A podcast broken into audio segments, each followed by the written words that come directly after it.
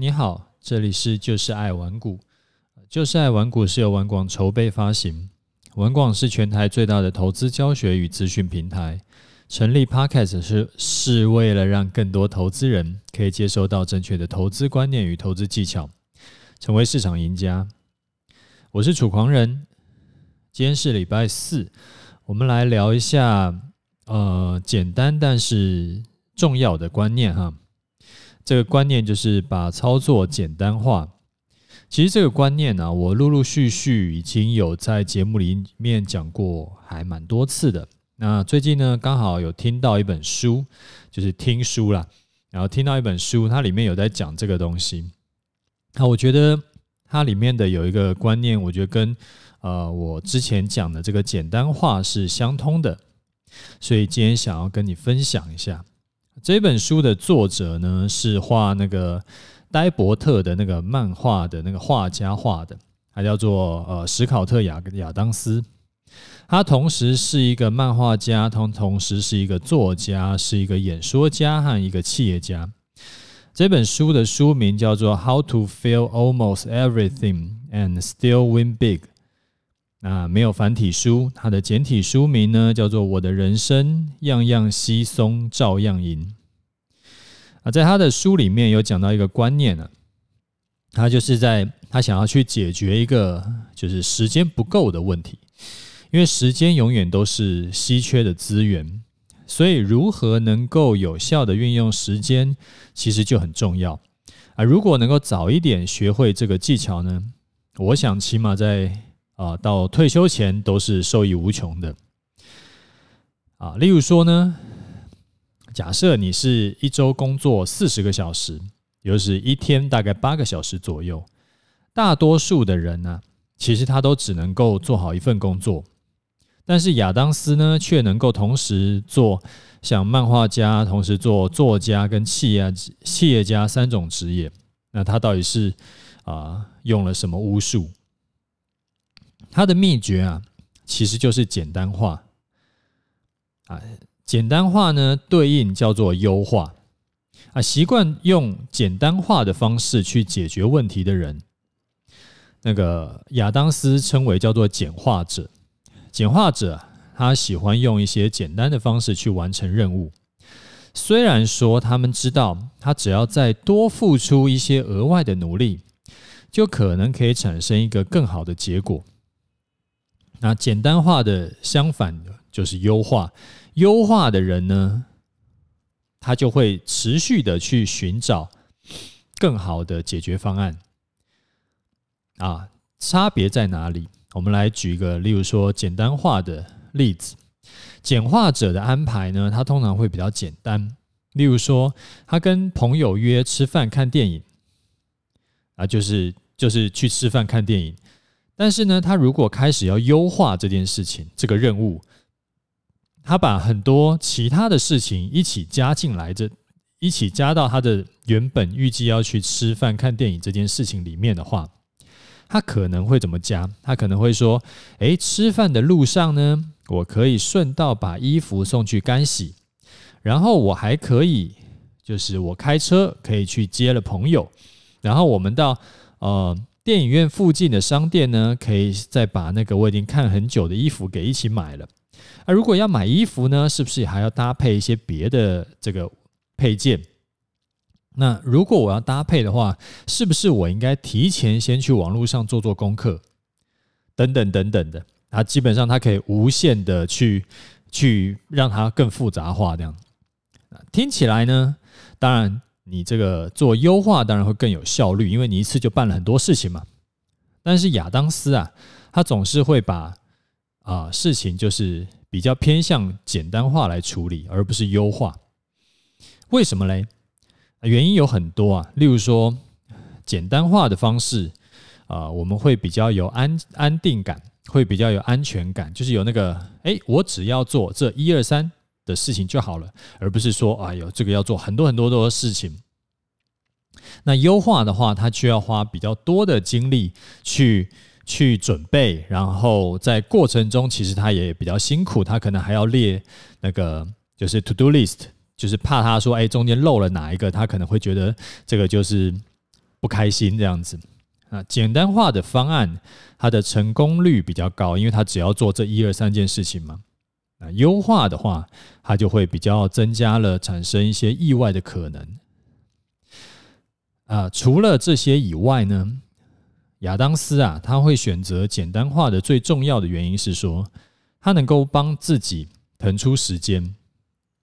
他创作的那个就是很有名的那个漫画叫《呆伯特》嘛，它是一个四格漫画。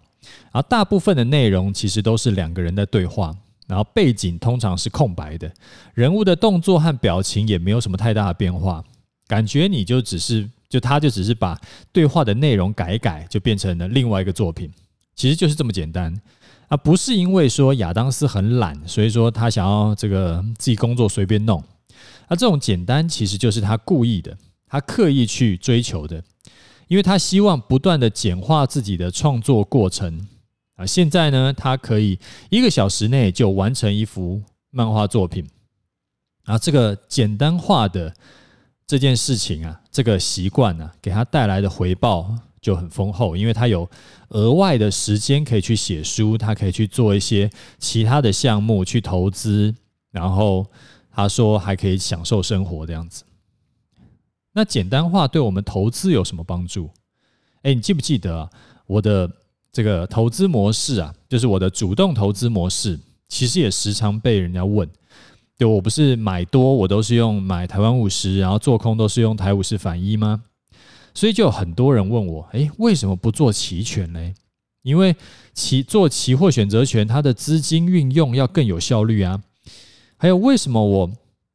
那如果说我只是做台湾五十，它其实它是也是没有杠杆，然后它也这个就是傻傻的，然后他还要多付呃手续费，相对相对于期权来说，然后像那个反一的话，它也是一样，它其实那反一其实就是那个做呃期货去做空，然后再加上一些就是债券，所以做反一其实也是没有很有资金运用，也不是很有效率。那这种就是，我就常常会被人家问到，然后还有人喜欢问我说，为什么不盘中就做单呢？要放弃那个可以短线获利的机会，这样不是少赚很多吗？啊，这个其实啊，都是因为我想要把投资也简单化，因为我做台湾五十，我就不用去考虑，好比说啊，期货每个月要换仓，我不用去管现在是正价差还是逆价差。我也不用担心，说我可能会碰到像一八年的二月六号那个期权大屠杀那种事情。那我也不用去考虑说我是要做价外的，还是价平的，还是价内的选择权。我是要当买方还是当卖方？因为同样我要做多，我我是可以用买方做多，我也可以用卖方做多。然后我也不用去考虑说我是要用周选还是月选。你看哦，光是要要做什么商品？我用简单化去处理，跟我要去优化它，其实这中间就是差那个我要投入的时间精力，那个真就是天差地远。还有像为什么我不盘中炒短线，大概也是类似的原因。因为我的如果我盘中炒短线的话，我早上的时间就没有了。那但是我早上呢，我会需要，好比说我先把。今天节目的稿子我要先写好，然后我会需要处理公司的事情啊，有的时候我还要排了那个跟我一些合作厂商要开会啊，这个是我的情况哈，所以你也可以思考一下，有什么东西是你操作上面可以简化的，是不是真的有需要做到这么极限的去优化？而且你在做优化上面。真的花的资源真的是划算的吗？那会不会是因为你想要追求更高的投资报酬率，结果反而牺牲掉更多更有价值的东西？因为这种资源都是有限的嘛，你投入做操作，你就不能投入其他的东西嘛，所以这个机会成本的，呃，是不是有牺牲掉其他的机呃机会成本？而且我们进一步讲啊。当你在持续优化的时候，那这个还会遇到一个什么问题？就等于说是你把缓冲给拿掉了。那这不一定是好事啊，因为虽然说缓冲其实就是一种浪费啊，追求有效率，你就不能有浪费嘛。那反过来讲，只要遇到一个什么风吹草动，也许就爆了。就像我刚呃，我之前呢、啊，时常有跟你讲，就是说做期货，我之前的经验是，大概至少至少要是四口的钱做一口的单。那可是，如果你用四口钱做一口单，其实你等于是浪费了其中的三口的钱嘛，因为你也可以一口的钱做一口的单嘛。就是如果你要真的追求资金运用效率的话，但只要你是有做过期货一阵子的，你就会知道，一口钱做一口单，那个叫做满仓，满仓在操作，那个铁定死的，只是早死还是晚死而已。所以啊，做投资或者是做很多其他不是投资的事情的时候，其实不是一定要追求那个极限的效率，就是要留一点缓冲，然后呃，要有一点这个，就是不是这么非黑即白啊，稍微浪费一点点，那个其实就是一件对我来说，那反而是一件好事，就把事情简单化。那有的时候啊。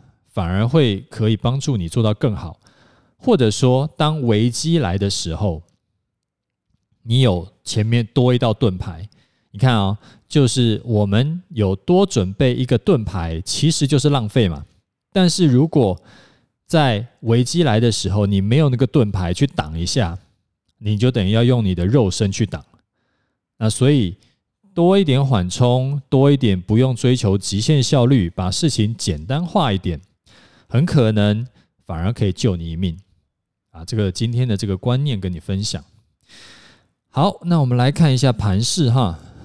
昨天呢，因为这个下午有事情，所以说有在我的 Facebook 跟 Telegram 都有跟大家讲说，哎呀，这个下午没有办法呃录节目啊。我也有先啊，大概在。几点啊？大概在十点多吧。我就先把我的进进场条件，然后跟这个停损预计怎么设，就已经有先跟大家，就是有跟大家报告了。那昨天中午十二点左右，有满足了我的两个进场条件，所以呢，我就进场买进台湾五十啦。如果你不知道我在讲什么的，你可以往前去听几集。因为呃，其实我就是一直在等一个突破盘整区间的时机，那现在终于等到了，所以我就进场。我进场的时候呢，那个时候大概十二点左右吧，那个时候大盘的点数在呃一六七六五附近，一六七六五附近。那我台湾五十是买在一三七点七附近。那我们就当做是一六七六五跟一三七点七了，因为它这个就是差一点点那样子。那我也不会胡乱说什么成交在特别好的价位，反正就是十二点上下的那个附近的价位了。好，那我们进场以后停损要怎么设嘞？昨天呢有在那个呃 Telegram 有讲嘛，就说我的停损的参考点是设在一六。五七九，就假设呢，某一天的收盘跌破了，而且隔天中午十二点站不回来，我就会把它卖掉。那为什么要设在呃停损？为什么要设在一六五七九呢？因为我为什么会买进？因为就是呃买进的动机就是大盘突破了之前的盘整区间，它先站在盘整区间之上。那既然突破了，所以我就预期盘势会持续上涨，所以我才愿意，才愿意说去，因为我觉得它会涨嘛，所以说我才愿意进去买嘛，啊，买进持有。所以说，如果啊它之后跌破了，代表说，诶，我原本预期说它是站上了那个一六五七九之上往上涨，那现在跌回来，代表说我进场的动机已经消失了。所以我也就没有必要再继续持有了。那这个时候呢，我就应该把股票卖掉。所以我会把停损就设在一六五七九。那有人私讯我，他问我说：“诶，呃，就是设在一六五七九会不会太远了一点？”其实不会哈，因为距离我进场点呢，那个刚刚是讲多少？一六七六五，一六七六五跟一六五七九是相差一百八十六点，接近快两百点啊，这样算多吗？其实还好，因为大盘现在是接近一万七千点嘛，所以一百八十六点也就是一趴多一滴滴。如果停损的话，也就是亏一趴多一点，所以我觉得啦，其实这真心不算多。另外呢，又有人私讯问我，他说：“哎，这个觉得设一六五七九会不会太近了一点？你看刚刚问我说会不会太远，现在又有人问我会不会太近。他问我说，如果他设一万六千点的整数关卡，O 不 OK？那我自己是不会设那么远了，原因是说，你看哦。”呃，如果啊你是设一万六的话，然后你进场点跟我差不多，在一六一六多少？一六七六五。那这样子，如果你设你真的触发那个停损，就算你停损在一万六整好了，那那个停损的那个比例啊，就是你会赔掉大概四点多趴。那赔一笔单赔掉四点多趴，这个对我来说比就有点多了。所以呃，我也不会。把停损是设在一万六。好，这边我们先先提醒一下哈，如果你想要更及时的看我是怎么看盘势的，你可以加一下我的 Telegram 跟 Facebook 啊，我会把、呃、就是加入的资讯呢放在 Podcast 资讯栏。好，那我们再回来讲盘势。好，这边还有个点，就是我今天早上有在 Telegram 跟大家讲的，这边也跟你讲一下好了。呃，我早上有发文说，今天呢、因为涨的是主要啊，是非台积电，也非同，呃，也不是红海，就是比较不是最大的权值股。所以呢，虽然说大盘涨了五十点，那个时候早上的时候，那时候是涨五十点，我昨天买的台湾五十呢，却还是小跌零点一。那可能有人会想要问说，这个是不是有解决的办法？要不然你看的指数涨，结果竟然买台湾五十还是跌的？那问我说有没有可以处理的方方法？那我会选择呢，不去处理，因为有的时候啊，台湾五十的涨幅是小于大盘，有的时候呢，台湾五十的涨幅是超过大盘。所以既然有的时候是赚，呃，就是我们是获利的，有的时候是比较亏的，所以呢，一正一负呢，大概我们就当做它抵消好了。所以不去处理啊，这不一定是吃亏啊，因为。我们不去处理，代表说我们不用特别再花。刚刚讲的就是我们不用投入资源，我们不用去做避险，我们不用干嘛干嘛这样子。所以这个也是一个投资简单化的一个这个手段。那这个对我来说其实还蛮重要的。好，我刚刚讲的全部都是做法。那看法嘞？看法很简单嘛，因为既然站上了之前整理两个多月的这个，哎。有没有两个多月？